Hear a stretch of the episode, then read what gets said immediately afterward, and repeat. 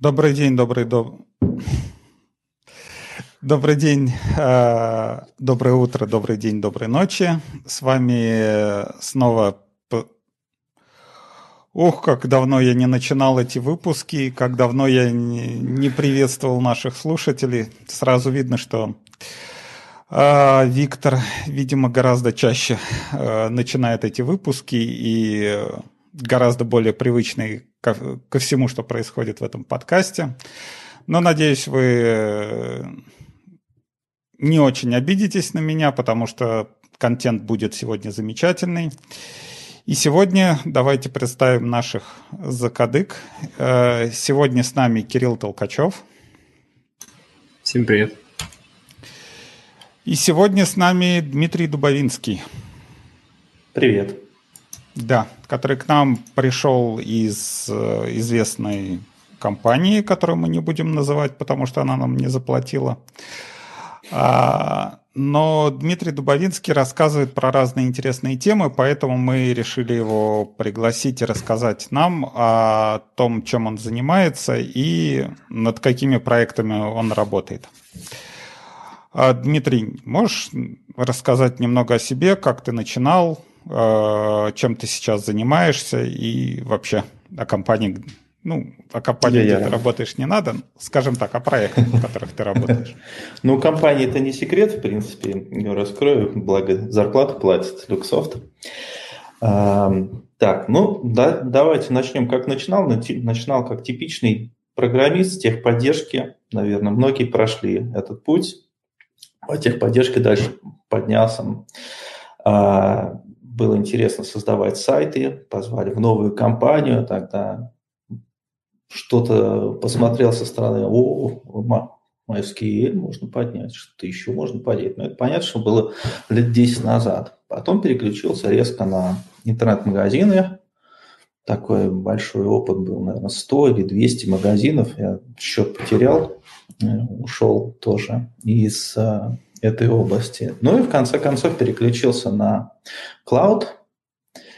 И на текущий момент, наверное, года два или три работаю в клауде и делаю интересные вещи. О каких-то а вещах, клауд, естественно. А клауд да. ты имеешь в виду, работаешь с клаудом или у вас есть какой-то отдел, который называется клауд, где весь клауд и, и вообще у вас только клауд на клауде и клаудом погоняет? Ой, ну чего только нет, по большому счету, но я клауд применяю. Я такой человек, который смотрит, что этот клауд умеет, какой это клауд. А, занимаюсь мультиклаудом, Azure, ну, классическая тройка Azure, Google Cloud Platform и AWS. Начинал я с AWS, мне понравилось, хотел продолжить, но проект сказал свое Azure слово. И вот теперь, а теперь пытаем, пытаемся еще прикрутить как третье облако. Не такое известное, скажем так, как Alibaba. А вот сейчас пытаемся прикрутить еще и Яндекс. А, а все это ты прикручиваешь э, к кому-то или это к внутренней инфраструктуре Люксофта? А, ну, скажем так, то что, то, что я могу говорить, нет, это не внутренняя инфраструктура, это внешние заказчики. И, скажем так, не один внешний заказчик. Не, ну вот сейчас я слышал модная тема, приходить в разные компании и говорить им, что вы э, теперь не модные, не молодежные, у вас все на своей инфраструктуре хостится, а давайте-ка мы, как консультанты, вам все это перетащим на облако. Это вот что-то типа того или? О, нет, это было, наверное, лет пять назад популярно. Сейчас, может быть, э, в каких-то таких компаниях еще существует такой, такая тенденция, или где засилие девелоперов. А, наверное, такой подход был раньше популярный. А сейчас мы прям вплотную занимаемся облаками и, ну, например, инфраструктуры, как грамотно управлять централизованным аккаунтом, аккаунтами, делать управление непосредственно в самом клауде. Если брать AWS, например, там есть фишки с, э, очень присущие только одной платформе, и за ними нужно следить. например, если взять там AWS конфиг, он, понятно, что из одного облака на другое не перекочует, и продукты настолько уникальные, что а, они будут там хоститься всю жизнь. И ты дальше думаешь, а что, есть какое-то третье решение, или как-то можно, есть аналог второго решения в облаке, или все-таки какими-то девелоперскими штуками можно их объединить, показывать одну общую а, внешнюю, внешний результат, скажем так. Ну вот э, раньше как бы все компании старались, э, наверное, нанимать админов, хотя бы каких-нибудь приходящих, которые настраивали инфраструктуру и хоть как-то чего-то деплоили. А сейчас э, вот пошел как бы с приходом в облака пошел такой тренд, что давайте-ка наймем какого-нибудь аутсорсера, который нам типа настроит облако. И в результате получается, что от этого аутсорсера уже никуда не избавиться, потому что если раньше админ, он как бы, ну, настраивал Linux, ничего такого особенного не было, да, можно, ну, где-нибудь возле помойки другого админа найти, да, и посадить его в кресло, и ничего не поменяется да, то сейчас получается такое, что аутсорсер э, приходит, как-то настраивает облако, и при этом уже никакими клещами его не выковыришь, потому что только конкретный товарищ Дмитрий, например, знает, как чего устроено, где куда в консольке он нажимал и как что происходит. Как... Что, вы, что вы с той стороны думаете об этом? Ну, немного у тебя неправильное позиционирование. Мы совершенно таком по-другому работали. Ну, раньше действительно работали, настраивали скрипт скриптиками, которые знает только админ. Ну, я бы не сказал, что его можно там как раз-таки выкинуть и нанять нового какого-то с, со двора. Э, Все зависит от человека, насколько он сделал хорошо или грубо. Но если все-таки брать такую облачную работу, с которой я сталкиваюсь, с которой занимаюсь, она весьма хорошо передается из рук в руки. Я не могу сказать, что есть такой лог, который тебя жестко привяжет к компании, наоборот, вообще нет. И современные средства, я, например, сейчас пропагандирую инфраструктуру язык код, они позволяют максимально избавиться от э, таких вот э, привязанных, прикованных цепью решений.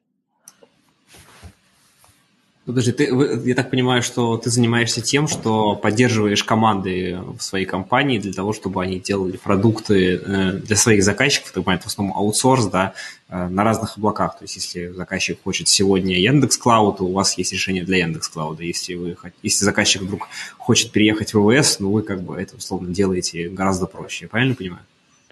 Нет, достаточно сложно донести свою мысль.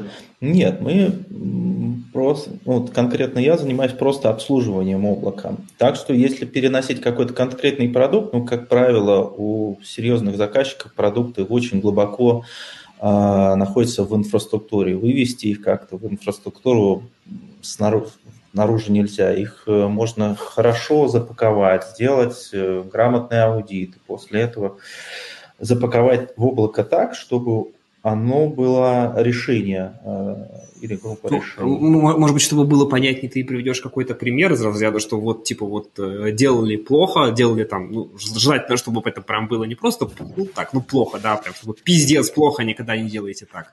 Вот э, потом ты пришел и сделал хорошо, и чтобы все знали, как не нужно делать и как нужно.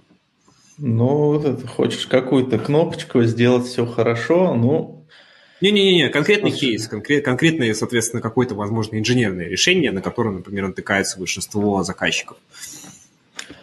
Ну, большинство заказчиков, давайте самую попсу такую разберем, например, поднятие виртуальных машин. Оно на каждом шагу встречается, да, там где-то нужно настроить, скрипты построить, э, э, что-то должно при запуске запуститься, демоны, не знаю, ну, пускай будет у нас база данных как раз на виртуалках. Не классический случай для, э, для облака, наверное, не очень хорошо применимо, но пускай. А, заказчик хочет, чтобы э, хостился MySQL хостился на виртуальной машине. Окей, мы ему сделаем. Мы, например, э, как реальный кейс, Cloud Init, все интегрируем это в Cloud Init, и каждый раз поднимается новая, новый инстанс уже пред, предготовленными настроечками. То есть, понятно, кэши должны храниться там, и в определенном месте стучаться туда-то, туда-то, должна быть консолидация в данных, э, один и тот же источник. Какой-то реальный кейс, ну, я не могу по понятным причинам назвать, ну, давай попробуем. Не, ну ты можешь что-то абстрактное сказать. Не, не, не, нам не нужно называть ваших э, прямых заказчиков, нужно просто типа кейс из разряда вот этот еблан сделал тут неправильный тип базы данных, я пришел, сменил, все заработало. Условно. Ну, э, ну, как я уже сказал, про базы данных просто, все достаточно просто, они унифицированы. И подня, например, подняли все в Terraform, все прекрасно, но поднялось буквально там за 5 минут, а до этого админ настраивал, ну сколько, день, может быть, даже неделя, смотрел, как, э, как адаптировать эту базу данных. Мы воспользовались трудом и скопировали на машину из облака и в, точнее, в облако из э, обычной классической инфраструктуры. Не, ну обычно как бы делают, если есть база данных, ну, например, в своей инфраструктуре, то обычно ее расстра... настраивают с теми же самыми терраформами или там, не знаю, как-нибудь пакуют ее в виде докера, а потом уже со своей инфраструктуры переносят уже в клауд, то есть берут тот же самый докер имидж, да, который с одного места переносят на другой. Такого, чтобы типа, настройте мне вот точно так же, насколько часто возникает пример? По-разному. Ну, весьма часто возникает. Обычно в докер не пакуют, потому что задержки и, и прочие, прочие ограничения упираются в операционные ресурсы.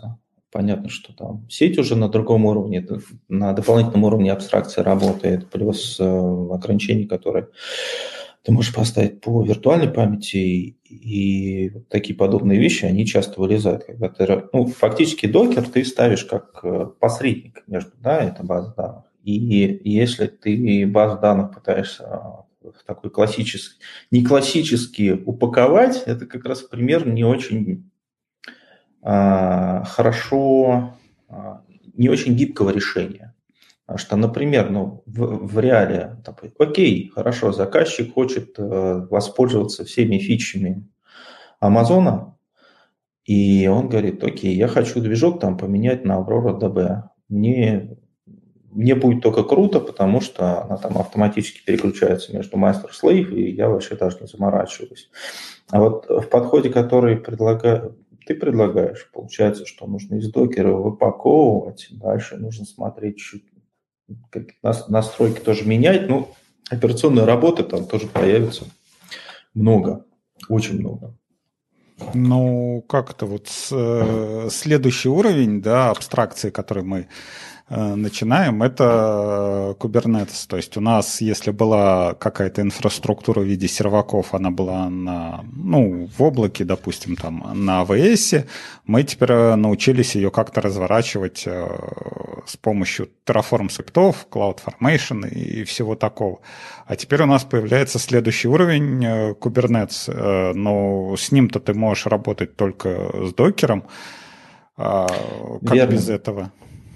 Верно, но ты забыл такую вещь, что обычно stateful решения работают без докера. Kubernetes в основном предназначен для stateless решений. Он прекрасно там справляется, удаляет, заново набирает ноды. Для stateful обычно там такие пристроечки многоэтажные к куберу чтобы все это правильно, хорошо по фэншую хранилось, а потом ты думаешь, блин, а это стоит вообще разгребать-то или все-таки сделать какое-то решение без а, абстракции. А про стейтлес, про stateless как раз все просто, все удобно. Ну, как все просто, все удобно. Вот недавно да, релиз выжил а, Kubernetes, подскажите мне что-то, управляющий искусственным интеллектом от самого Гугла. Потому что, говорят, слишком, Kubernetes сам по себе слишком сложен, Поэтому мы добавили туда искусственный интеллект, пускай он сам там конфиги нот изменяет. Ну, это прям... изначально, вообще, насколько я помню, Kubernetes сам по себе никогда не подразумевал, что это какое-то такое простое решение. То есть, если брать AWS, то там есть ECS, где разворачивается эти докер-образы, они очень просто по этой сетке туда-сюда качуют. А Kubernetes э, всегда был такая скажем так, гора Google родила не мышь, а не знаю, что, что это за выкидыш такой, вылез из нее. Но при этом все, все как бы считают, что вот Kubernetes, это теперь круто, это новое слово там.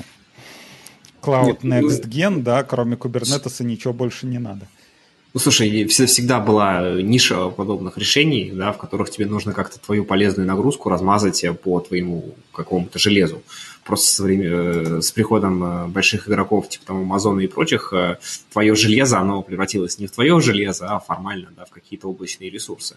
И понятно, что в какой-то момент какая-то компания, да, в случае с Kubernetes, там был еще, например, Mesos помимо него, но в случае с Kubernetes, там Google условно зарелизил какой-то фреймворк для управления ресурсами, потому что стандарта не было, и каждый делал что-то свое, соответственно, ну и появилось, наверное, желание, хорошо, что оно появилось, и как бы случилось все, э, сделать некоторую референсную, референсную реализацию, э, в которой э, будет заложен какой-то фреймворк управления ресурсами, какие-то абстракции и так далее, и так далее, вокруг которого можно строить какие-то сообщества, какие-то дополнительные решения, да, в виде там плагинов, экстеншенов, ну или просто готовых решений для Kubernetes, да, для Helm чарта, например да, тоже можно будет делать более-менее стандартизованно. И, и появился, да, то есть Kubernetes это не какое-то законченное решение, это некоторый фреймворк, на основе которого ты можешь, да, каким-то образом размазать э, свою, э, свою полезную работу по, ну, по каким-то абстракциям, которые в него, собственно, заложены. Вот и все. То есть это, ну, но там, как всегда, возникает много подводных камней, и каждый с ними уже справляется как-то по-своему. Ну или не справляется. Не, ну а откуда подводные камни, если везде Kubernetes, он одинаковый? Здесь Kubernetes на AWS, Kubernetes на Azure Kubernetes. Какая мне разница? Я сейчас, например, работаю с Kubernetes, да, и прихожу там к тому же самому Дмитрию и говорю, а у меня только Kubernetes, и все разверните мне, а купил я тут вот на распродаже там аккаунт от АВС. Что же мне делать тогда? Ну, кстати, вот все-таки насчет э, то, что они одинаковые, на практике вот пос последних месяцев я понял, что они совершенно разные, и приходится не то, что подкручивать, они, э, например, провайдеры в трансформе меняются чуть ли не каждый день. И на проектах крупных мы встречаем ну, раз в неделю какой-то баг, о, это там версии 2.28 поддерживается, а 2.27 не поддерживается, и смотрим, блин, надо там конфигу поменять, это пускай у нас на одной версии сидит, это на второй версии сидит. Это уч, учитывая то, что все это вертится на одном кубере, в одном э, облачном провайдере, а в троих будет сложнее. А разве для Terraform куберовский провайдер, он не вообще типа кубер? Он, он как-то отдельно кубер. отличается кубер для AWS, кубер для GCP? Нет? А, а, нет, что, там один, а, что такое, а что, что такое терраформовский провайдер для Kubernetes? То есть он должен выполнять определенные действия для того, чтобы вот тоже... Задай э, Terraform, типа кубер, вводишь хосты, он тебе э, и заливает все эти ямлы твои поды. Ну, не, ну как-то куда он сжать? Знаешь, в том же, например, Яндексе есть одна абстракция, в том же Амазоне есть, э, например, э, разные виды того же Kubernetes, насколько я помню. То есть ты можешь установить э, под, ой, господи, под, ты можешь установить дата-ноду, условно, сделать на своей, своей железке, которую ты управляешь, а можешь нет. Яндексе, насколько я помню, нельзя вообще сделать, да, то есть у тебя просто поднимаешь сначала виртуальные машины, он на них накатывает, он их добавляет в кластер, и после этого, соответственно, ты с ними как-то можешь работать. Есть полностью manageable кластеры вот в Google Cloud, да, там, соответственно, виртуалки, которые создаются для Google Cloud, ты ну, меньше воздействия на них влияешь. То есть у всех есть какие-то нюансы. И это что касается именно самого, э, уже самого даже Kubernetes. А если говорить про уровень приложений, то есть тут каждый во что гораст. У одного один балансировщик, который как-то ложится на, на, баланс, на абстракции балансировщиков, а, которые есть в Kubernetes, у другого другой, один ставит себе один ингресс, другой другой ингресс, как бы их там тоже. Один, один контур строит, другой Nginx ингресс, ну, в общем, там вариативность очень большая, да, а если мы вот как тут начали говорить про, а, про stateful приложение будем говорить, то там еще больше вариативности, еще больше ограничений, потому что любое stateful приложение, оно все-таки тебя в чем-то ограничивает и вносит определенные коррективы в работу приложения, точнее, в работу, в работу кластера тебе нужно быть аккуратным, чтобы не проебать данные, тебе нужно аккуратным быть, чтобы записывать эти данные, читать данные. Чудес э, не бывает. Да? Там, где бывают чудеса, они рано или поздно заканчиваются, когда у тебя растет нагрузка, и нужно как-то уже пересматривать свои взгляды на волшебную инфраструктуру и все-таки понимать, как это работает для того, чтобы устранять ботлнеки. Ну да, в Яндексе как минимум есть э, квоты, в них тоже можно упираться. Э, ну, первое по, по подсетям, второе, собственно, по максимальным количествам ресурсов, и квоты, они тоже конечные. То есть вертикальным масштабированием можно добиться максимального. Например, я пытался э, скейлить э, не кластер Kubernetes, а скейлить просто EC2 инстанции, я уперся просто в ограничение сети, 16 штук – это максимум, что можно сделать в Яндексе. И возвращаясь к второму вопросу по реализации в Кубера в разных провайдерах. Да, например, в самой документации Kubernetes а, а, про ингресс, а, sorry, про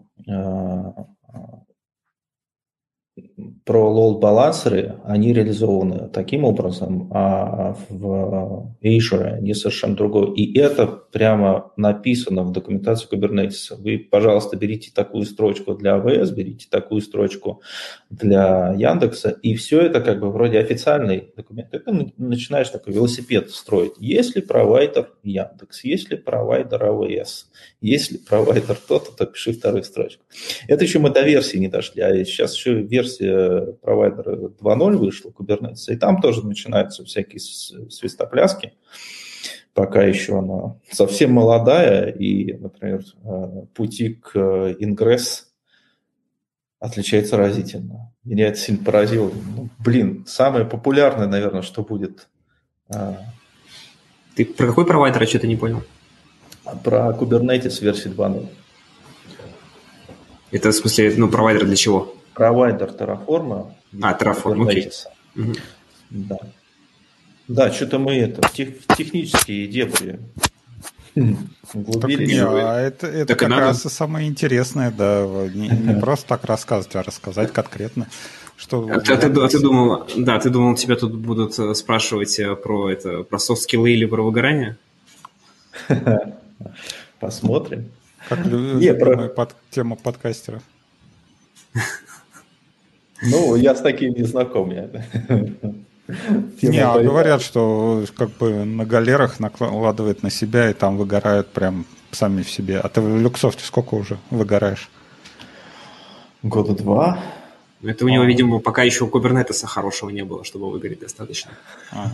Но, но ничего, вот версия 2.0, ты говоришь, что там много всего, много проблем предвидится, а вот что я не смотрел на самом деле, а что там из проблем уже? Нет, а он версия 2.0 это как бы превью или уже стабильная версия? Official. Official уже. Да. А почему, кстати, вот э, Terraform используете? Да, Просто вот используем, знаешь, такая хорошая штука. Пришла, пришла не от нас. Заказчик использует, и мы используем. Нет, ну, я тоже. Не знаю, там говорят какие-нибудь serverless. Да, такая штука, такая штука тоже модно, молодежно, и при этом можно, например, на разные облака раз, э, разворачивать. А, это об этом? Ну да, удобная штука. Я уже там пару докладов состряпал. Мне понравилось. В общем, на, на этом экспириенсе хорошо поднялся и, наверное, буду вести еще на внешнюю обучабельную деятельность. Прям serverless так понравился? Не, не serverless, меня... Terraform. А. Serverless, кстати, просто... тоже. У меня просто от общения между Serverless и этим Terraform, у меня, ну, Terraform прям такая любовь-любовь, тоже как, как все хорошо работает, прям все просто и понятно, а как начинается что-то, что вот э, написано на ноде, типа Serverless, как бы непонятные ошибки, где они возникают, что что-то там то, то оно работает, то оно не работает, то оно разворачивает, то оно не разворачивает, и как-то не ну, очень.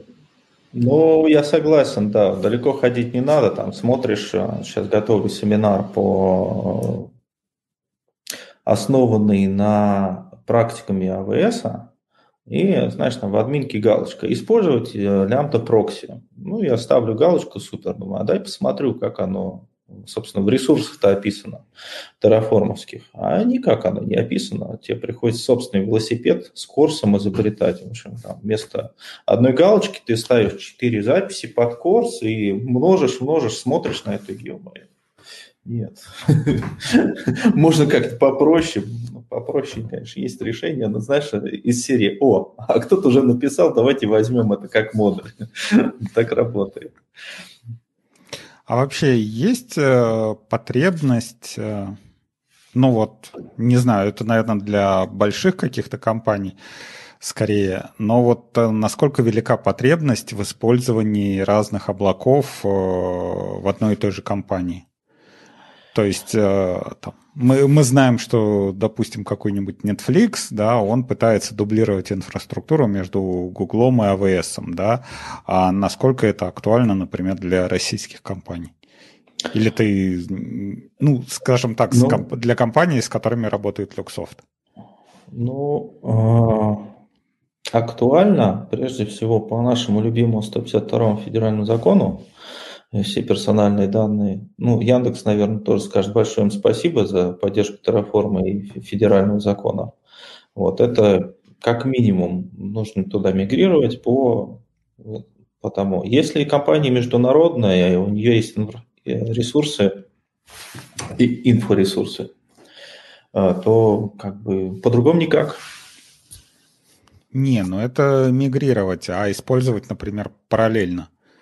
То есть, э, допустим, понятно, что компания, если а, у нее прям вот этот ОФЗ, э, то она переедет на Яндекс и при этом, может быть, не будет использовать кроме Яндекса вообще ничего. А вот компании, в которых есть, например, два облака, допустим, там, АВСовский и Яндексовский. Ну, я думаю, это любая крупная компания, не знаю, ну вот самый популярный, наверное, пример не люксофтовский, а Skyeng. Ей же ну, нужно куда-то, да, и в, быть за рубежом доступной, работать с персональными данными, быть не за рубежом, тоже обеспечивать э, э, легитимность обработки персональной информации. Поэтому тут даже выбора нет. Там, где представлены облачные проводера, они будут работать официально. А GDPR, по-моему, это тоже про хранение внутри Евросоюза. Внутри Евросоюза, да, есть еще американские и там прочие штуки типа PCI DSS, да, если я не ошибаюсь. Там же тоже, если работаешь кредитными картами, тебе нужно сертифицироваться. И тут американскими, я имею в виду. Вот, тут... PCI, PCI DSS это международная херня, и как бы на самом деле она носит только рекомендательный характер, но по факту просто с тобой многие не будут работать, если у тебя не проведена сертификация в соответствии с PCI DSS, там, ну, там 3, 3.1, как там более новыми. И она никакого отношения по к конкретной стране не, не имеет. Там скорее смотрят на того, кто проводил сертификацию, и, в общем-то, все.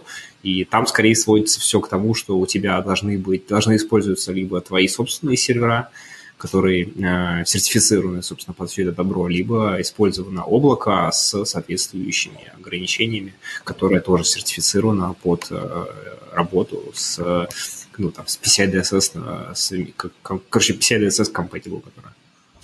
Ну, смотри, как минимум тебе нужно найти такого провайдера, который совместим с, я имею в виду, облачного провайдера. Ну, ну все, все, все большие, как бы, у всех у больших есть такая отдельная опция, да, и у Яндекс тоже есть, соответственно, там отдельная галочка, как обычно это просто стоит дороже, у них сразу делается отдельная сетевая зона, да, для того, чтобы удовлетворять различным требованиям, ну, и так далее, и так далее, как говорится. Да, я бы тут второй аспект э, затронул. Окей, там можно разные паблик-клауды, а что делать банкам? Им нужно и там инфраструктуру иметь, например, э, статику доводить на мобильники и прочее. И лучше всего, проще всего, точнее, из облака. И внутри свое облако тоже развивать. Тут э, сам Бог велел использовать такие инфраструктуры за код подход. Ну, такие подходы использовать на чем? Какой-нибудь OpenStack?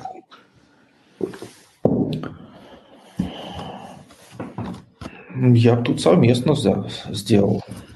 Не только OpenStack. Не, ну вот э, к вам приходит банк и говорит, э, нам нужен private cloud. Что бы Дмитрий посоветовал?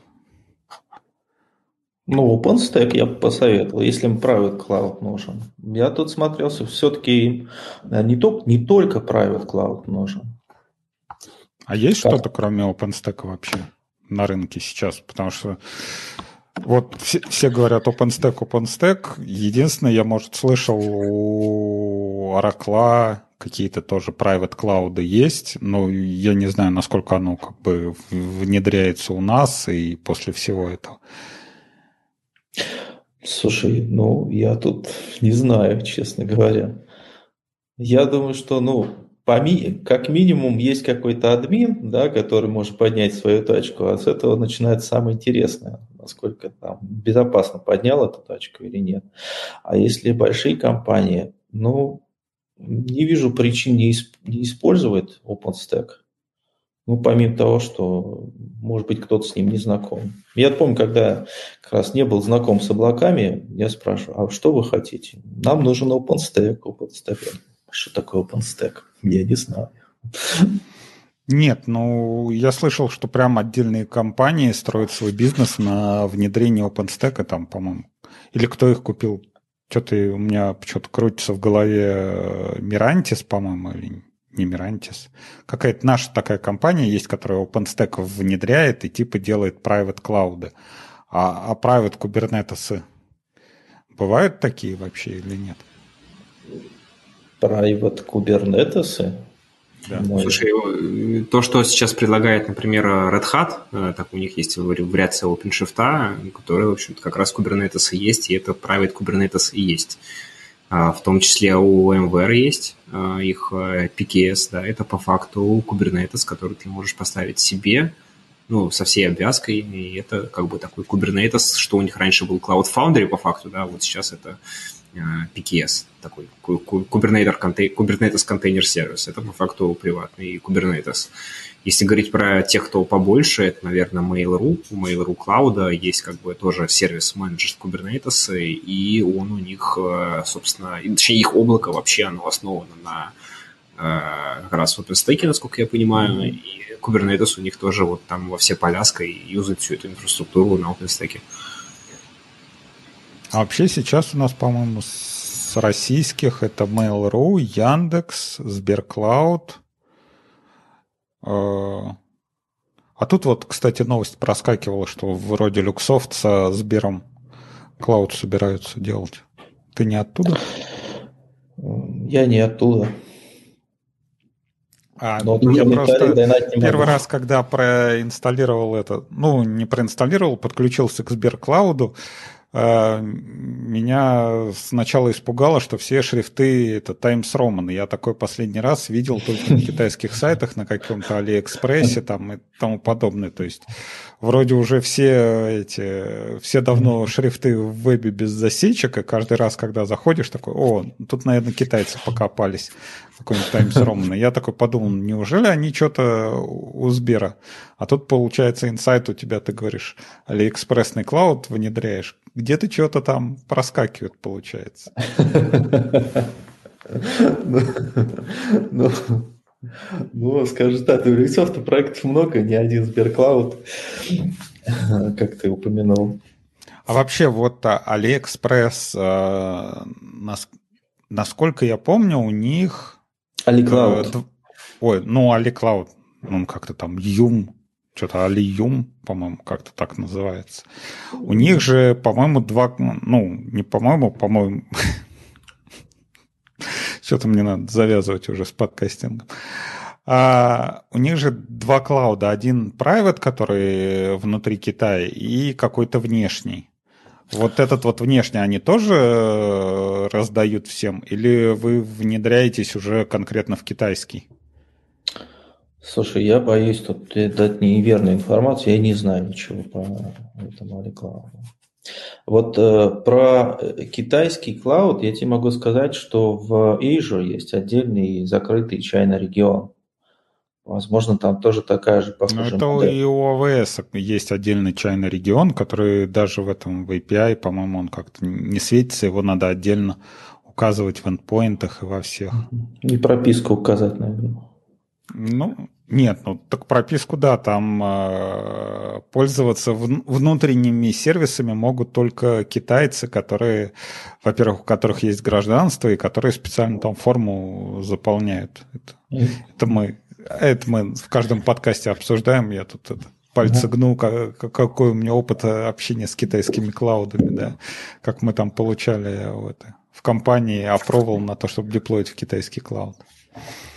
А вообще, вот э, клауд, он же, по идее, э, заточен на, на то, чтобы разворачивать как можно быстрее сервисы. То есть, если э, раньше была такая ситуация, что там, в каком-то банке нужно купить сначала железо, нужно все это настроить, нужно все это сделать, то теперь, по идее, закинуть свой какой-нибудь докер-контейнер, это ну, де- дело получаса, да, там создать естественный кластер, э, даже не надо никаких терраформов э, там, писать, можно все это через консоль сделать.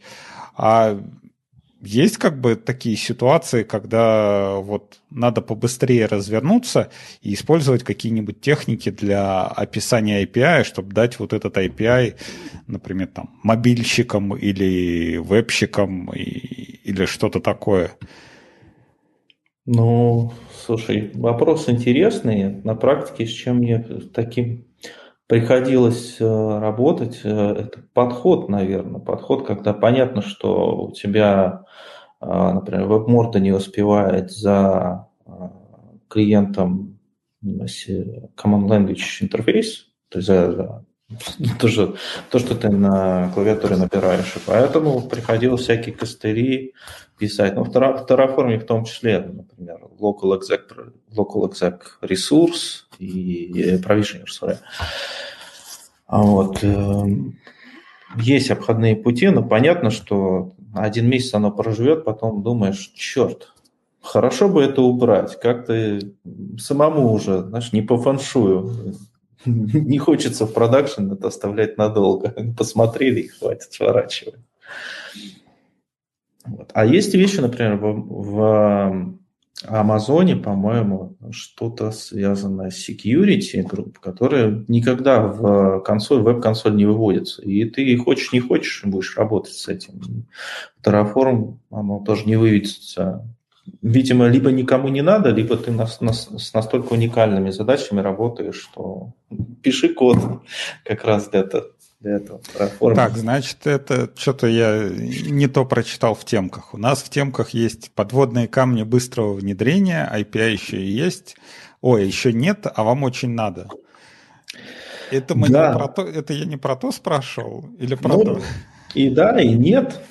Ну, давай расскажу про подводные камни. Вот, например, с э, Яндексом часто возникает Яндекс у нас э, запустился сколько? Несколько лет назад, по-моему, как раз два года, когда я в Люксофт пришел.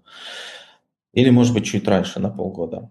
А, и часто возникает такая ситуация, что там либо сервиса нет, в принципе нет никакого аналога, либо ты начинаешь э, волочить свой велосипед, а, что-то типа, ну окей, давайте поднимем, поднимем сначала на EC2, потом подождем э, спросим у Яндекса, а не хотите такую штуку внедрить? И ну, часто, вот, часто все-таки пока на текущий момент остается такое решение, что мы э, остаемся на тех штуках, которые мы поднимаем на своих виртуальных машинах. Или, например, такие штуки интересные, как, э, например, Auto Discovery сервис, который навряд ли кому-то Auto Discovery Console сервис, который ну, я не слышал, чтобы особо где-то в, во многих проектах использовался, и у Яндекса просить, ну, просто нет никакого смысла. Поэтому там пишем, писал, я писал такую штуку, давайте опросим порты, посмотрим, что, что он нам отвечает, и сделаем такой костыльный, но работающий вполне автодискавери. Вот. Что делать? при этом, если API редко появляется. Ну что, писать свое, больше ничего ты не сделаешь. Либо пинать менеджера. Когда... Это получается, это, то есть, э, опять же, несколько лет назад, когда все думали про внедрение клауда, все, все боялись того, что это будет vendor lock-in. Да, вроде как бы народ чуть-чуть поотпустило, посмотрели, как работает AWS, вроде все более-менее работает, вроде более-менее есть какие-то терраформовские описания, которые как-то можно мигрировать. А тут получается прям не, не то, что прям vendor lock-in, а, а vendor lock-in на конкретную реализацию. То есть ничем не отличается от того, что ты там, не знаю, закидываешь сервис внутрь клауда, но при этом только конкретная компания будет знать про этот сервис, про этот API и все такое. если там AWS, опять же, да, ты AWS э, сервис полез, там документация, экземплы, там все круто, там вот плохо нету как бы исходников, да, то, чтобы посмотреть, как, как какой, какая-нибудь штука, там, что-нибудь типа степ-фанкшенов, как оно работает внутри, ничего такого нет. Но с другой стороны нету, ну, можно понять и, опять же, найти человека, который может прочитать более-менее документацию и понять, что это за сервис получается. А, а тут получается ну, вы просто разрабатываете нужные функции, которые нужны там, не знаю, в облаке нет декодирования видео, вот вы написали свое декодирование видео. А чем это отличается от чего-то другого? Причем тут API какие-то? Зачем это вообще надо? Ну, мы получаем совместимый solution. Он работает и в одном, и во втором облаке. То есть ты не перескакиваешь на какой-то уровень абстракции, то же самое, там, э, start script ты можешь запихнуть в a code файл, грубо говоря. И, э, э, окей, придет следующее облако, ты туда интегрируешь то же самое, то же самое solution, поменяешь настроечки, и оно запустится. Вот э, чем отличается. А придет э, админ со своим локальным решением, он уже так не запустит, потому что инфраструктуры нет. Как правило, никто же не задумает, о, окей, тут сетка такая, тут сетка такая. Админ хочет, админ больше работает на локальном уровне. Получает на вход одно, выходит на вход одно. Тут обвязочка такая с инфраструктурой. Так это получается вообще жестяная жесть, то есть а, это как этот? Not invented here. То есть у нас есть, э, не знаю, какой-то сервис, мы такие почесали репу, о, надо нам прокси, который будет э, типа раскидывать трафик. А давайте-ка мы нахрен AWS-овский load balancer пошлем, давайте-ка мы напишем свой прокси. То есть взяли виртуалку, запихнули в нее, там свой прокси написали, даже не взяли ни HA прокси, ни Nginx, а взяли прямо напрямую, написали там какой-то reroute трафика. Потом посидели, почесали репу такие, типа, ой, нам надо картинки, а давайте мы еще это напишем, а давайте мы еще это напишем. И получается как бы инфраструктура как код, у тебя инфраструктура вырождается в то, что ты просто деплоишь свои какие-то докер-имиджи, которые ты написал там, и Но... И ничем это от обычной системы не отличается, а использование тех же, там, не знаю, лоуд-балансеров, API, э, то, что тебе значительно позволяет сократить разработку, ты как бы от этого нет, нет, нет, у нас, нам не нужен не такой вендор локин, мы, у нас э, аутсорсер локин. Нет, возможно, неправильно я мысль свою донес. Вот если ты говоришь об лот-балансерах и тех вещах, которые есть изначально в облаках, как правило, если ты их запакуешь в какие-то решения уже внутри облаков, ты делаешь второй уровень абстракции, и если там реальные нагрузки, то ну, просто берем инфраструктуру облака и берем инфраструктуру маленького дата-центра в этом облаке. Понятно, что там десятки, сотни раз она не потянет. То есть любой крупный сервис с таким не справится. Это мы решаем такими вещами скорее такие частные случаи, когда ну, проще, быстрее будет рук, сделать руками, чем ждать какой-то реализации. Там год-два, и, и то, если может перекреститься. Ну, хорошо. А тут получается, э, скажем так, э, как это, premature optimization. То есть э, ты приходишь на проект, и у тебя есть выбор, например, написать э, собственный прокси или взять э, прокси из клауда. Ты сидишь такой, а вот что, что мне взять? Такой, а вот, но может быть через год у меня будет какая-то такая офигенная нагрузка, а давай-ка я сейчас напишу вот этот вот свой прокси.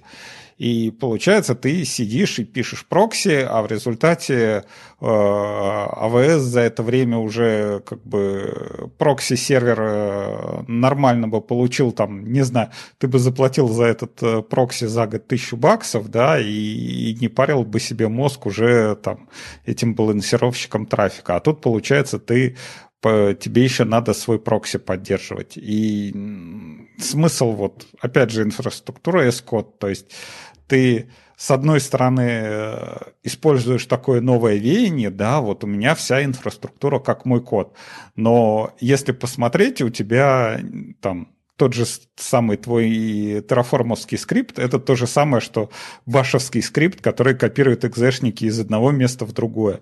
Как бы в, чем цимис-то всего этого?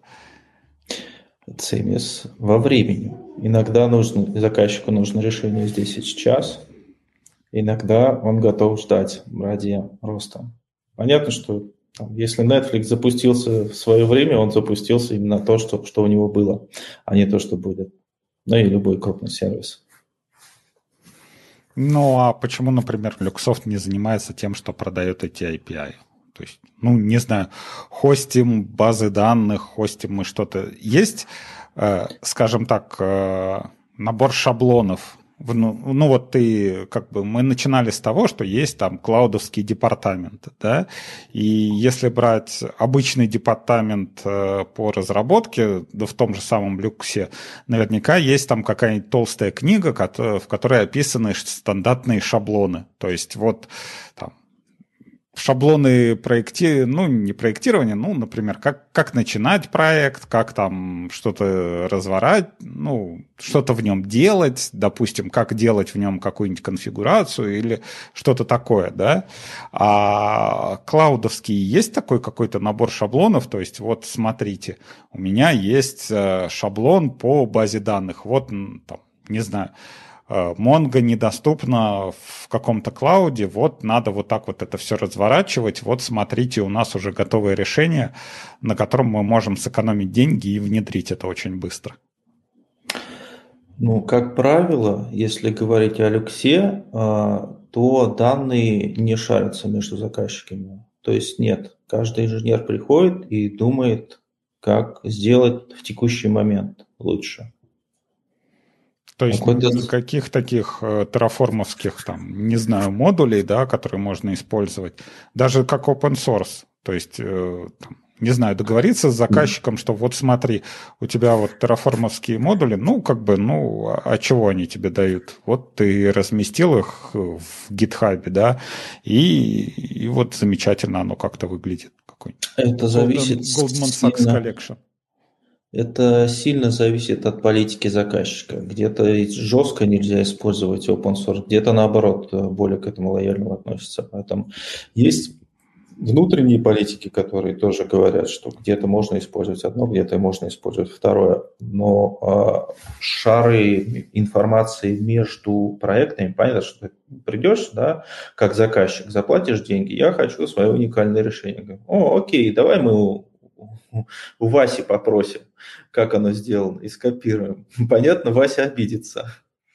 Так что Нет, ну, с одной стороны, э, вы предлагаете ускорить время разработки, да, э, как бы, чтобы все быстрее получалось, но для того, чтобы все быстрее получалось, надо не просто там людей по этой галере там с одной скамейки на другую пересаживать, а как бы вместе с там, вместе с пересаживанием людей давать им весло, например, в виде каких-нибудь терраформовских модулей, которые можно переносить с одного проекта на другой, чтобы было повеселее.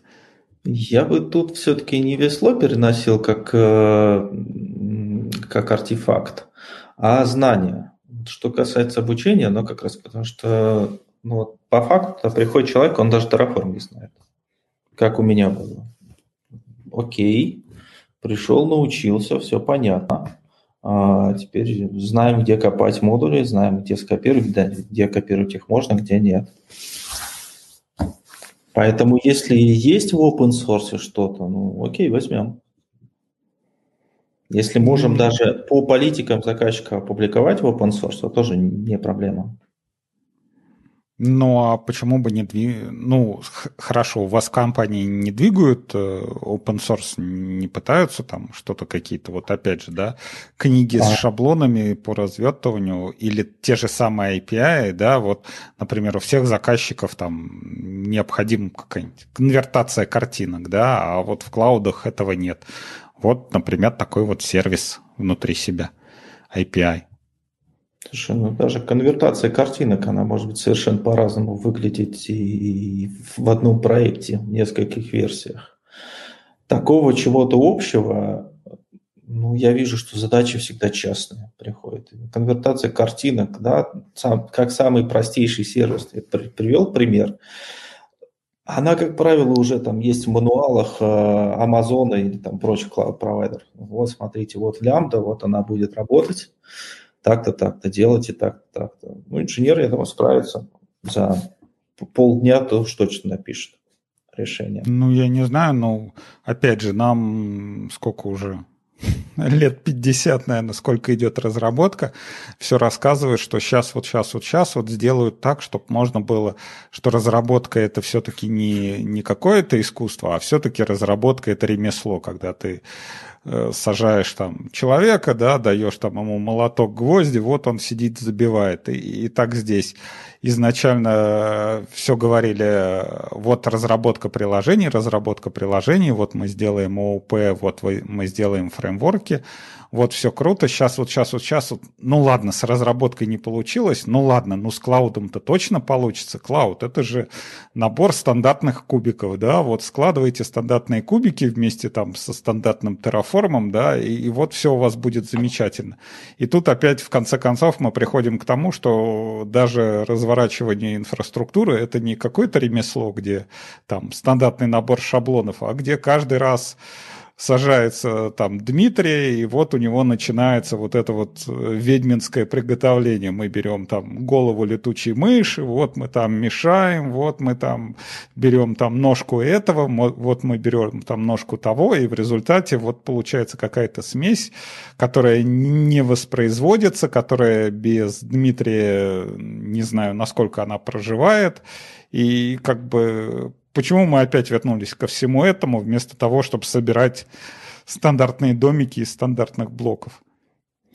Ну, посмотреть на несколько лет э, назад. Действительно, раньше покупали железки, а сейчас э, с этим проще. Да? Ты заплатил определенную цену э, за клауд, и все. Ты собрал этот кирпичик. А то, о чем ты сейчас говоришь, вот, сбор решение, оно взлетит. Оно взлетает. Мы просто на подсознании думаем, что оно так и должно быть. Потому что раньше на это уходили годы и, и хорошо, месяцы, недели. Нужно было как минимум на компьютерный рынок съездить.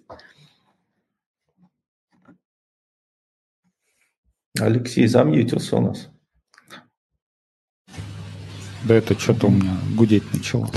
Нет, опять же, да, на компьютерный рынок э, опять же, получается такая же, такая же ситуация. Вот вроде у нас получились IBM PC, да, лихие 90-е, туда-сюда мы собираем все из компонентов. Вот у нас компонент винчестер, вот у нас компонент процессор, вот у нас компонент кулер.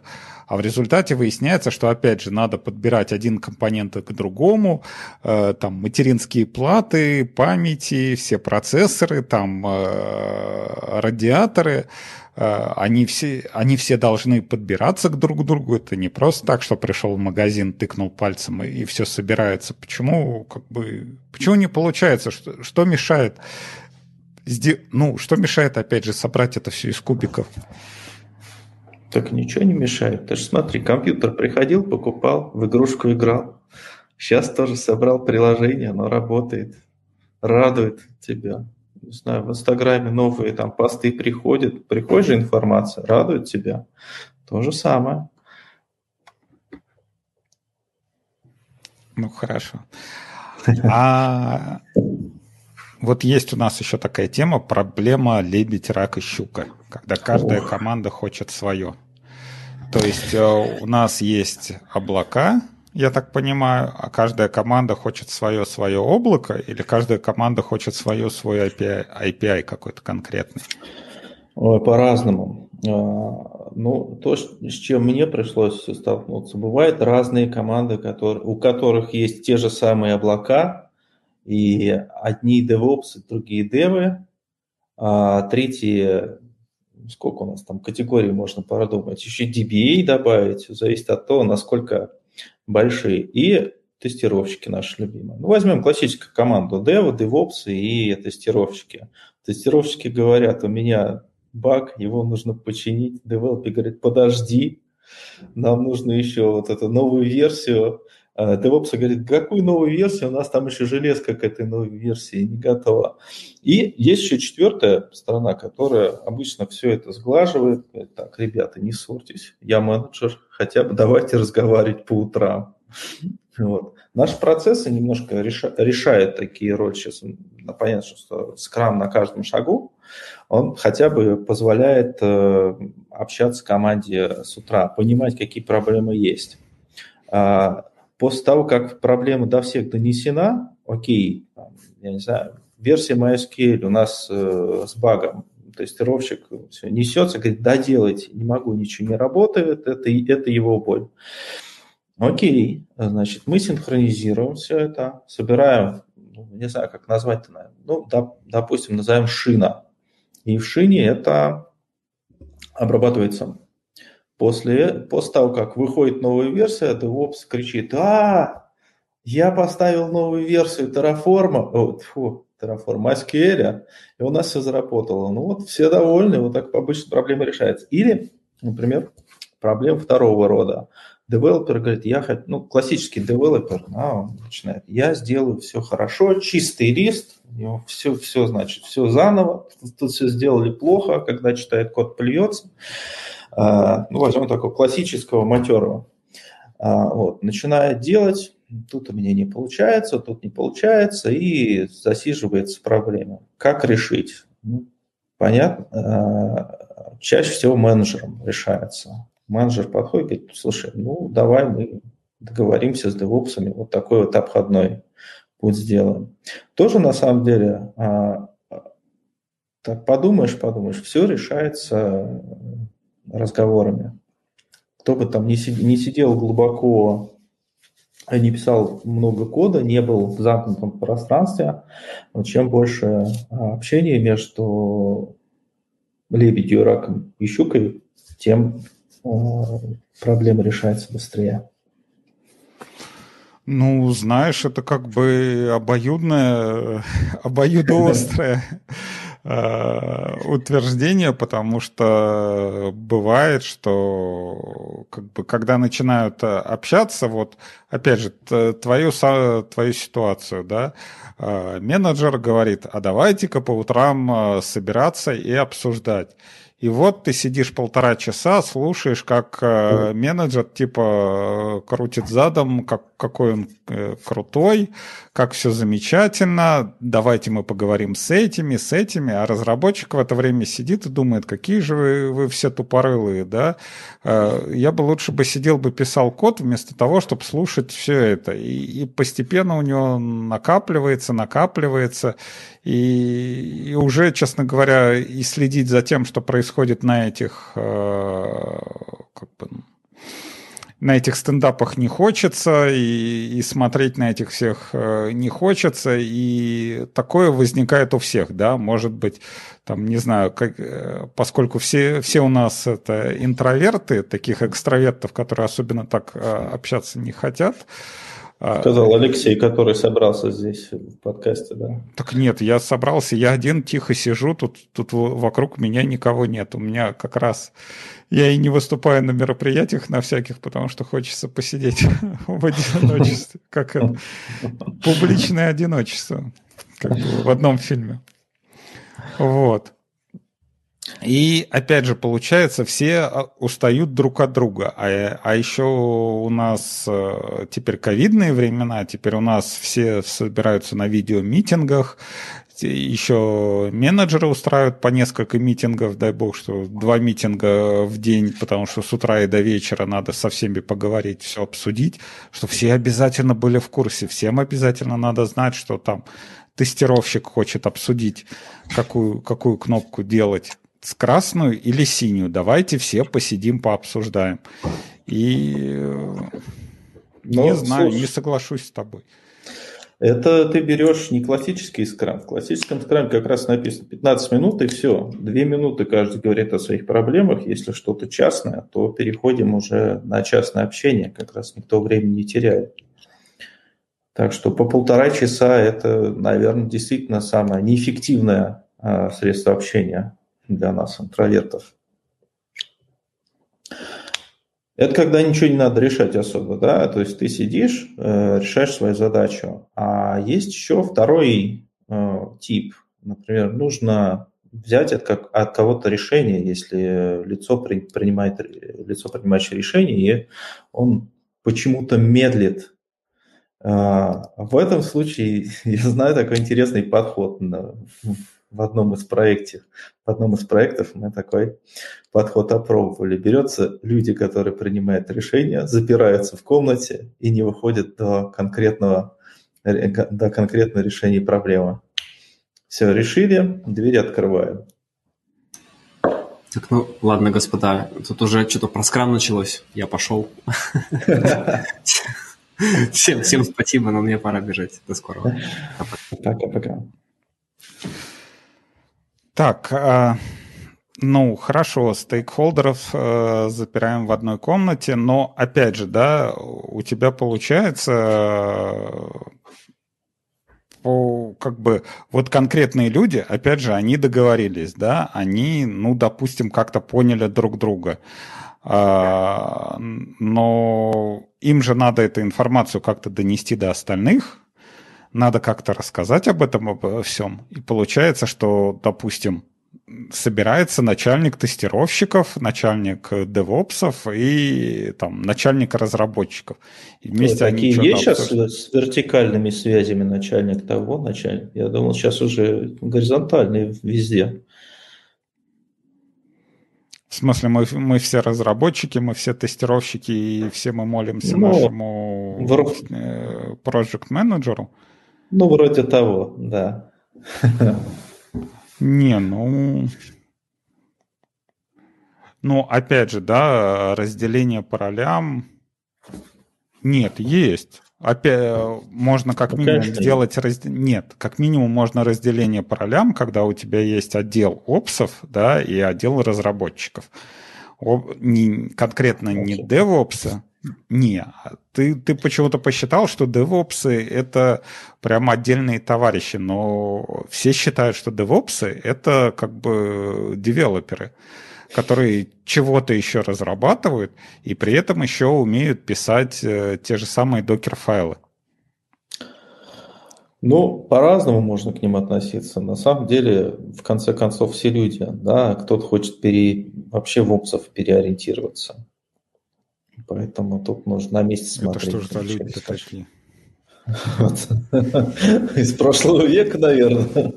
Ну, не знаю, тут говорят, он как раз какого-то там маньяка выпустили после 17 лет отсидки. Мне кажется, только человек после 17 лет отсидки может сказать, и, и, э, в, это, в 2021 году я теперь хочу опсом быть. Ну, Или админом. Ну. Ну ладно, хорошо. Например, DBA, да, не каждый будет полностью специализироваться на DBA. Вот я редко встречал таких людей, может, я, конечно, мало общаюсь в наши ковидные времена, но на моей практике такого не было прям. Ну, хорошо, это опять же твой пример, что все, все у нас примерно одинаковые, все плюс-минус разработчики. То, что мы там, может, как-то разделяемся девопсы, мы как-то разделяемся разработчики, но по-хорошему мы все девопсы. Окей. Okay. И, ну, окей. И кроме как э, варианта, а давайте мы больше будем разговаривать, все, все вот это вот э, а... проблема лебеди, рака, щуки, типа ежики. Ну, смотри, да, э, ну Или это не, самый... А как он там? Мышки, станьте ежиками, да? Это то же самое. Тебе надо на конференциях, наверное, выступать, типа выходить. Типа, ребята, вот я знаю очень много проблем между э, опсами, тестировщиками и разработчиками. Как вам решить все ваши проблемы? Вы общаетесь. Типа, спасибо, mm-hmm. до свидания, я пошел. Ну, смотри, да, это классическая схема, где нет такого, такой разницы в ролях. Если понятно, что есть лидеры, они просто диктуют свои условия, либо говорят, подсказывают, как э, наиболее правильно решить решение. В конце концов, все, все, все приходят к одному или тому. Или более жестко, например. Да? Если кому-то решение не нравится, то как бы, двери всегда открыты. Не, ну, например, какие-то команды практикуют общение через issue tracker. Не обязательно это может быть там какая-то джира, да, ну, допустим, в комментариях э, GitHub issue, да, а давайте мы не будем собирать лишние митинги, давайте мы не будем тратить время всех разработчиков, где мы будем обсуждать, какого цвета нам покрасить кнопки синим или красным. Давайте мы, ты там если у тебя есть какая-то проблема, да, ты ее сформулируешь, если ты ее напишешь, ты, скорее всего, может быть, ее поймешь, и может на 50% у тебя уже будет готовое решение, и при этом ты опишешь ее в комментариях к ишью. Это круто. Там, где протокол соблюдается, почему бы и нет. Но тут минусы, смотри, того решения, которое ты предлагаешь. Это время, Каждому нужно прочитать, нужно согласиться, нажать кнопочку там «Я согласен покрасить синим цветом» или там, «Unresolved». Или хорошо, кто-то не согласен, пишет, а давайте второе решение. И получается вот эта куча-куча нехороших слов в комментариях, проблем не решается, она вот у тебя... Ну, один из минусов такого решения. Ну, это опять же, да, в экстремальных ситуациях, да, там какой-то давайте мы табы или пробелы будем использовать Фу. на нашем проекте. Тут начинается, да. Но у тебя плюс решение. Во-первых, у тебя есть э, лог все, всего обсуждения. То есть э, ну, я не знаю, очень редко, когда э, бывает на митингах, когда сидит секретарь, который записывает за, за всеми, кто чего говорил. То есть обычно там, не знаю, менеджер пишет в тетрадку, да, что на стендапе говорили и, и кто что обещал. Это может быть. Но такого, что ввели полный лог и кто кому чего сказал, там, не знаю, ты там меня э, говнюком назвал или что-то такое, Земля такого человек. обычно нету. А тут у тебя есть лог обсуждения, это раз. Во-вторых, э, те люди, которые, допустим, не задействованы изначально в обсуждении, они могут хотя бы прочесть и понять, о чем вообще это написано. Это хорошо, когда проблема действительно значительна, и решать ее нужно не срочно. Я часто видел там в жирах такие многостраничные комментарии. Сегодня митинг 9.09.20. 10.09.20. Смотришь, читаешь, ну, а кому они нужны? Кто перечитывает хоть раз? Никто, никогда. Тут нужно такой баланс соблюдать, когда тебе нужно, нужно блокировать это решение, когда, когда нет. Иногда перегибают. Вообще мне странно, почему в какой-нибудь Jira, ну или там гитхабовский issue трекер еще голосовые сообщения не интегрировали. Представляешь, чаты, да, где идет там в Slack, да, да или даже хотя бы в том же Slack, да, то есть и начинают вот голосовые сообщения кидать, типа, да, да нет, давайте вот это, мне писать там долго, давайте это. Слушай, как ты ну, относишься ну... к голосовым сообщениям вообще? Ну, э, я пытаюсь использовать Google клавиатуру, там микрофончик жмешь, он ровно то, что ты сказал, переводит в текст. Я не люблю слушать и не люблю тех людей, которые посылают голосовые сообщения. Во-первых, тратишь время. Во-вторых, ну блин, что ответить, как текстом, с голосом начинает значит, такая дилемма туда-сюда. Что? Обычно это же новое поколение, да, любит таким злоупотреблять. Как раз вот сейчас новая социальная сеть. Ну, ну, я не знаю, типа, вот ребенок к тебе подходит, типа, папа, папа, расскажи мне, что такое Клабхаус. А ты ему такой, а пойдем со мной посидим на стендапе. Слушай, ну, кстати, вот реальный use case, э, у многих же Алиса э, в колонках располагается. У меня тоже, кстати. Вот. И дети маленькие, да, 3-4 года, они же не умеют писать, не умеют э, на, на смартфоне только кнопки нажимать, а спросить что-то они могут. И вот им дали этот голосовой интерфейс. И, блин, это круто, то, что они начинают с ним общаться.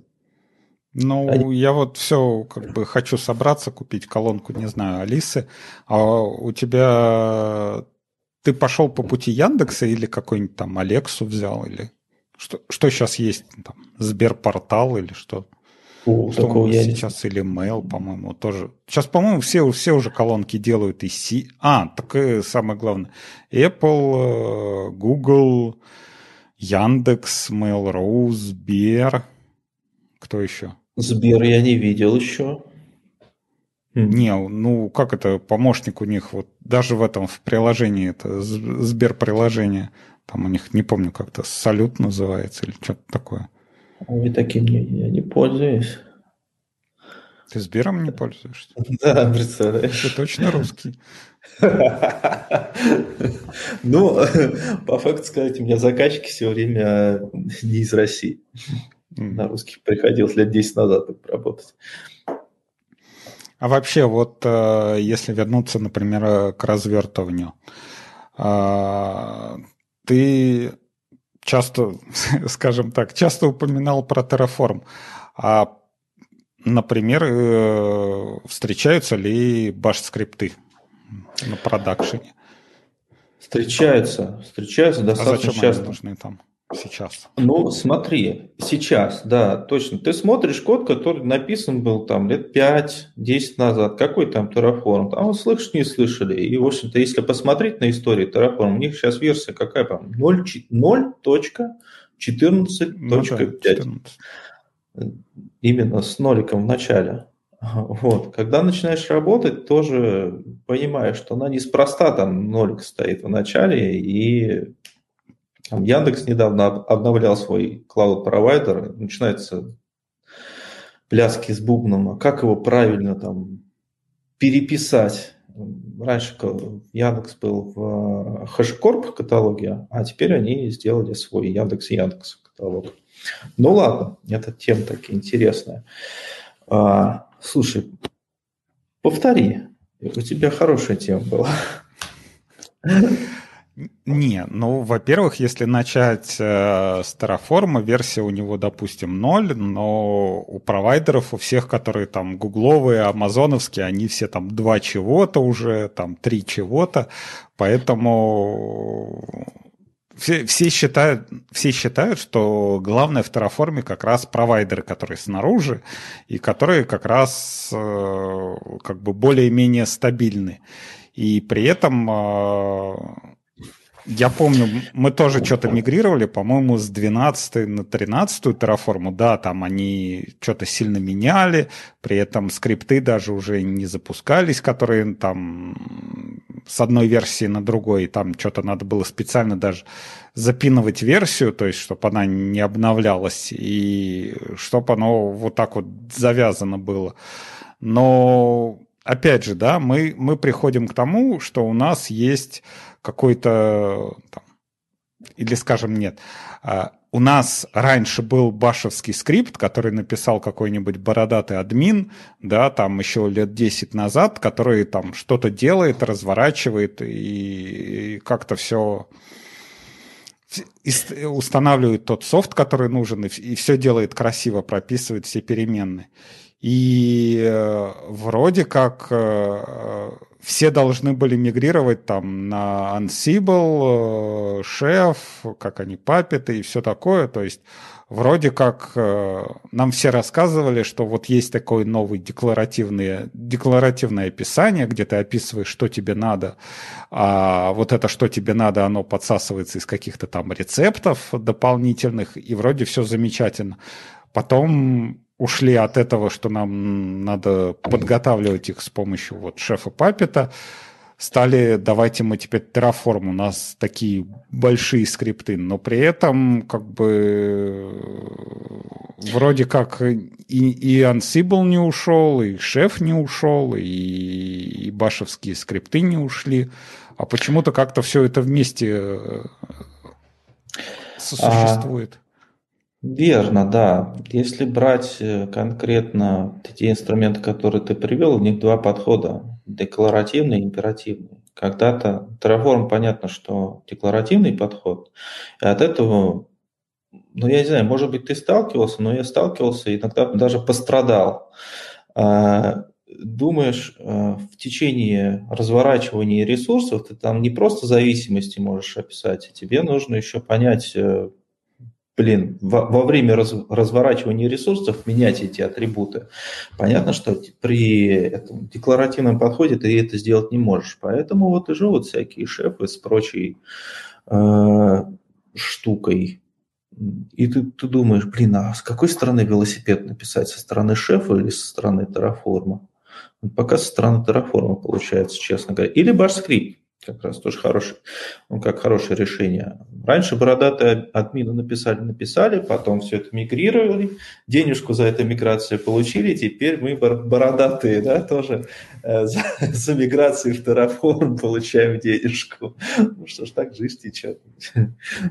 Нет, а вообще, насколько реально конкретно миграция? То есть не знаю, обычно э, там те же самые башевские скрипты, если видишь там штук 10 этих файлов, ты такой, вот, да, проще, например, там с нуля все написать, а давайте мы теперь все напишем на шефе, а давайте все, все эти рецепты поиспользуем, а потом нет, что-то шеф, что-то большое, а давайте мы теперь все на терраформе и у всех есть занятия, и все вот так вот. Э, почему-то не получается миграции. Я не знаю, у меня ни разу не получалось мигрировать с одного решения на другое. Все время как бы с нуля. То есть у тебя есть одна инфраструктура, и ты описываешь рядом где-то такую же инфраструктуру и пытаешься вот максимально близко-близко-близко э, к этому все это написать.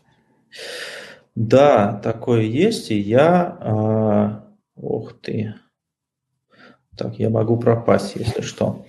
А, а... Думаю, у тебя флешбеки пошли, ты такой сидишь. Ух ты! Как я мигрировал. А, ну, я решал, э, знаешь, инфраструктуру, инфраструктуру поднимаешь, не смотришь, не копаешься в этом скрипте. Ну, понятно, что ты потратишь времени просто уйму посмотреть. Ты посмотришь, что получается в итоге, импортируешь ее в Terraform и пытаешься таким же образом описать ресурс. Terraform. Ну, фактически, да, воспроизводишь, строишь, потом смотришь, какие свойства, и тоже эти свойства просто один в один копируешь в Terraform. Получается быстро. Кстати, хороший solution. Нет, я так подход использую. Не, ну у меня получается скорее не импортируешь, а, например, создаешь, берешь просто базовый примет, там, не знаю, создать инстанс, да, ты его Ctrl-C, Ctrl-V, Э, запускаешь, потом залезаешь в консоль, начинаешь там ему всякие эти штучки настраивать, там добавлять волюмы, там что-то такое делать, а потом делаешь типа Terraform Plan и смотришь, что он собирается удалять, и вот это вот то, что он собирается удалять, ты как бы добавляешь, чтобы довести до нормального состояния. То есть пока у тебя план нулевой не будет. Но тут фишечки можно применить. Во-первых, не все покажет тебе Terraform план. Нужно еще, да, секреты он тоже скроет, и ну, нужно работать, э, скажем так, нужно смотреть стейт. И когда сравниваешь стейт, и у тебя приложения достаточно такие маленькие, это сделать возможно даже в текстовом редакторе, тогда получается такой подход. А вот, кстати, расскажи best practices, как э, работать с Terraform, если есть несколько разработчиков, и при этом они, например, используют Git. То есть э, вот у меня есть, там, не знаю, какая, какая-то инфраструктура, там, допустим, три сервака, и мне надо что-то в Terraform чего-то сделать. А, state во-первых, где, где хранится в этом случае стейт должен, если он хранится, то как он должен обновляться. Потому что получается, например, если несколько человек работают над терраформовскими скриптами, э, получается, что, допустим, один чего-то делает, что-то конфигурит, а в это время другому надо накатить свой скрипт. Он пытается накатить свой скрипт, а ему говорят, что нет, чувак, у тебя стейт, э, стейт поломанный, у тебя нету того, того, чего надо. А твои изменения уже, например, где-то в пиаре или, например, уже, не знаю, даже в мастер залетели. А, слушай, ну, есть несколько, э, точнее, правил, Первое, храним state э, в shared состояние, в shared хранилище. Это как, как правило, это бакет, либо что там выше, как он называется, не помню, контейнер. Ну, бэкэнд он в Terraform бэкэнд. Ну, я имею в виду физически-то он в бакете располагается, а, да, там ну, я, в AWS, да. AWS, в Яндексе. Да. да, э, понятно, это тебе обеспечивает уникальность э, твоих данных. Окей, где хранить стоит разобрались. Второе, если ты работаешь, как правило, с каким-то ресурсом а, Terraform, там есть потрясающий флаг таргет, и ты конкретно на конкретный ресурс можешь э, написать Terraform план, Terraform apply с таргетом. Можешь любое количество ресурсов, ну, понятно, один ресурс, самое минимальное количество ты можешь взять, или модуль, например, целиком – вот. Э, тут что нужно учитывать, то что когда Terraform с флагом Target запускается, и он может подтягивать другие модули зависимые. Ну, ты в плане все это увидишь. И э, что еще? А, ну, когда ты работаешь и пишешь там Terraform, Terraform apply, Terraform stay, stay, э, sorry, Terraform план, э, Бесплатный Terraform делает лочку на уровне всего стейта. Платный Terraform, Enterprise, по-моему, называется, делает лочку на уровне подстрок, если я не ошибаюсь. Вот, так что, ну, когда разработчиков мало, скажем так, меньше 10, это все прекрасно укладывается, прекрасно работает. Ну, хорошо, а какие-нибудь workspace приходилось использовать? Вот на текущем проекте я к, не, к нему там сильно завязан. Нет. А вот, да, кстати, это... Terraform у вас Enterprise или вы тоже бесплатно все используете? Бесплатно хватает. Нет надобности Enterprise. И никогда не было необходимости? Ну, вот при таких объемах нет. И хорошо, вот эти 10 разработчиков, они работают э, над разными ресурсами. И прям все над, над, над Terraform работают. Ну, это абстрактно 10 разработчиков, конечно, было. Это просто граница, которой удобно работать. А, ну, лучше всего работать, конечно, с разными ресурсами. Ну, никакой разницы нету. В принципе, если у тебя в гите одна, да, даже, слушай, ну, на практике у нас веток просто море, и мы просто не замечаем с этим, с флагом таргет, вообще никому не мешаем. Ну, опять же, разные ветки. Раз у вас разные ветки, ну, может быть, скорее всего, и если вы используете всякие best practice, у вас есть CI. Да. И вот и этот есть. CI, он настроен на Terraform. И то есть у вас есть какая-нибудь там базовая ветка, которая, которая что делает с Terraform? Ох, дай памяти, что она там делает. Она делает Terraform план. Она а, ну делает... то есть вы не оплаете изменения вообще никак? Нет, мы оплаем изменения, чтобы как раз вот всяких этих ругательств не было. А, изменение ресурсов полностью в области нашей ответственности. То есть понятно, что я работаю там, я не знаю, над EC2 инстансом, какой-то конфиг, конфиги в AWS. Э, Все, это на текущий момент это моя область ответственности. Больше никто и не возьмет. Один ресурс. Все, окей. Или окружение, например. Окружение тоже сильно помогает. Нет, ну, окей, хорошо. А ты вот а, работаешь над каким-то ресурсом. Допустим, тебе надо сконфигурить instance. Ты пишешь терраформовский скрипт, угу. а, в котором прописан state конкретного сервера. У вас а, отдельные environment для development и для продакшена? Да, естественно. Ну, хорошо. Как ты поймешь, что твой терраформовский скрипт, он сработал? тебе же надо его зааплавить, чтобы он там... Бывают такие ситуации, когда даже если и план тебе говорит, что да-да-да, он сейчас сделает, он, например, там что, что-нибудь может не сделать, да, там ему так. прав каких-нибудь не хватает или чего-нибудь такого. То есть ты до конца не знаешь, он тебя пройдет или нет. А, ну мы поднимаем копии инфраструктуры, и тут нет никаких проблем. Ты можешь даже рядышком положить второй ресурс, поднять его, если не, он не, не так много стоит на пару секунд. Э, сделать копию, не знаю, с там, version 2 написать с э, суффикса, и все. Туда же при, придет то же самое. Ну, окей, то есть у вас получается э, дублируется инфраструктура